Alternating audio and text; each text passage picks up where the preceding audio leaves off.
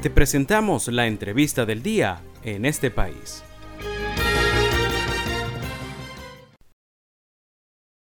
Pero ya tenemos al hilo telefónico a nuestro próximo invitado. Se trata de Manuel Vicente Parra, es productor de ganado bovino y agricultor, exdirector principal de la Sociedad de Ganaderos del Estado portuguesa. Manuel Vicente, los saluda José Cheo Noguera. Muy buenas tardes, gracias por atendernos.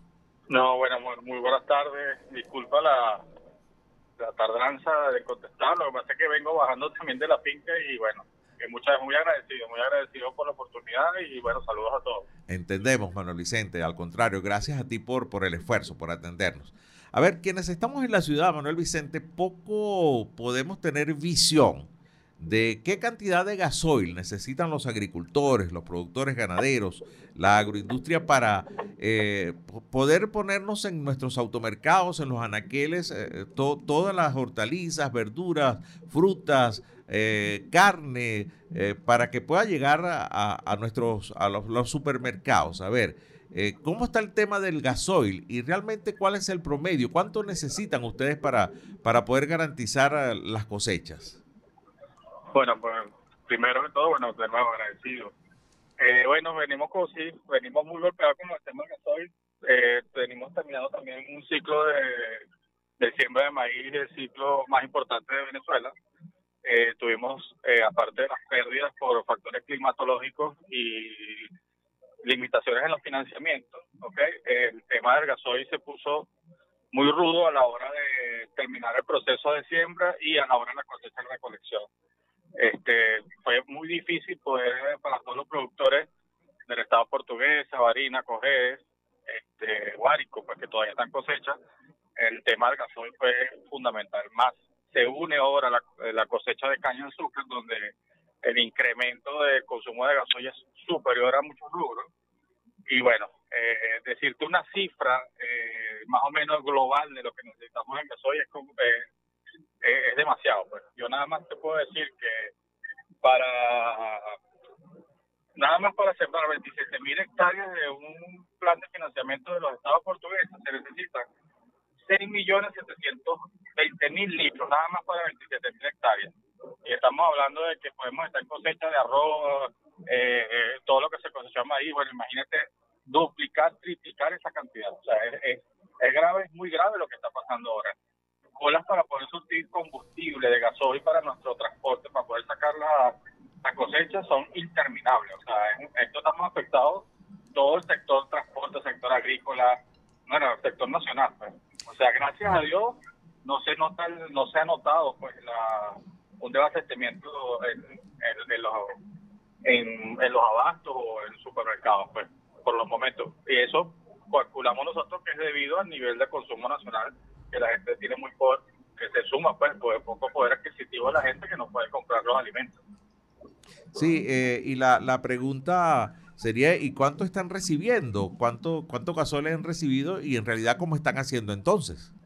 Sí, bueno, no, tenemos cupos muy limitados. Eh, nosotros la mayoría de los productores eh, fuimos migrados, ya no podemos cargar en las estaciones de servicio tenemos algún tipo de prioridad, vamos a decir, pero es muy poco lo que cuando llegan las estaciones de servicio que podemos cargar en, con ciertos permisos pues, de tránsito, pero la mayoría estamos nos migraron a lo que llaman son las distribuidoras de combustibles que vienen, que son para son agrícolas, que ellos nos llevan el combustible a las fincas. Ellos lamentablemente tampoco no, no les llega pues, el combustible, entonces por lo menos si yo tengo requerimiento de 10 mil litros de, de gasoil, ellos nada más me pueden suministrar 2.000 litros, entonces quedo en cola, quedo rezagado. Y así estamos muchos productores, pues esperando, esperando, y a lo que llega, los poquitos que llegan, nos distribuyen los pocos que tenemos. Entonces, hoy...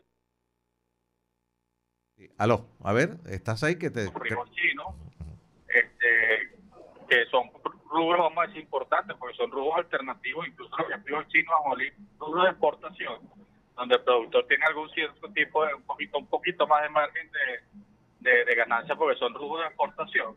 Entonces, eh, la mayoría de los productores hemos limitado, hemos tenido que reducir la superficie de siembra.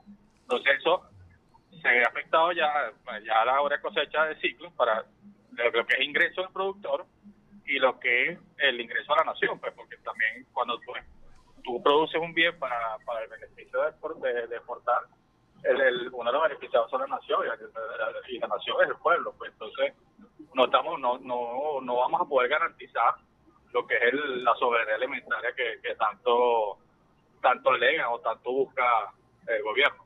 ¿Se, ha perdido cosecha por esto, porque no se haya podido sacar o no se haya podido sembrar a tiempo o recoger a tiempo? En, Bueno, lo último que se ha podido hacer de maíz, bueno, gracias a Dios no hubo una afectación tan profunda en el sentido de que hubo atraso, atraso a la hora de la cosecha y eso eso eso te incluye que la hora que tú te atrasas a la hora de, cosechar en calidad de tu producto, pues porque pasan los días y el producto tienes que recogerlo.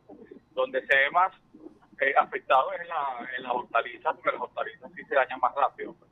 Y bueno, se han visto casos por ahí en diferentes sitios, pues que, que han tenido que, que lamentablemente eh, botarlas, pues, Pero lo que es los rubros cereales, arroz, bueno, uno pierde calidad, pues, pero, pero bueno, la idea, la idea es que la situación país como está y nosotros sufriendo falta de financiamiento, que prácticamente nosotros nos estamos financiando nuestros propios, eh, sin, sin ayuda de la base.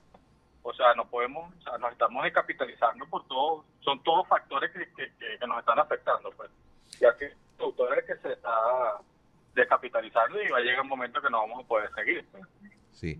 Estoy conversando con Manuel Vicente Parra, es productor oh, de ganado bovino y también agricultor, es director principal de la Sociedad de Ganaderos del Estado portuguesa. Manuel Vicente, ya, ya para finalizar, el tema de la naturaleza, de, las condiciones climáticas, lluvias atrasadas, en, este caso, en este año, con una sequía muy, muy fuerte. Eh, hablaba con unos caficultores amigos hace un par de semanas y están cosechando café a estas alturas, cuando ya no, y posiblemente tengan una cosecha para febrero. A ver, también ha habido este tipo de afectaciones por, por las condiciones de, de, las lluvias.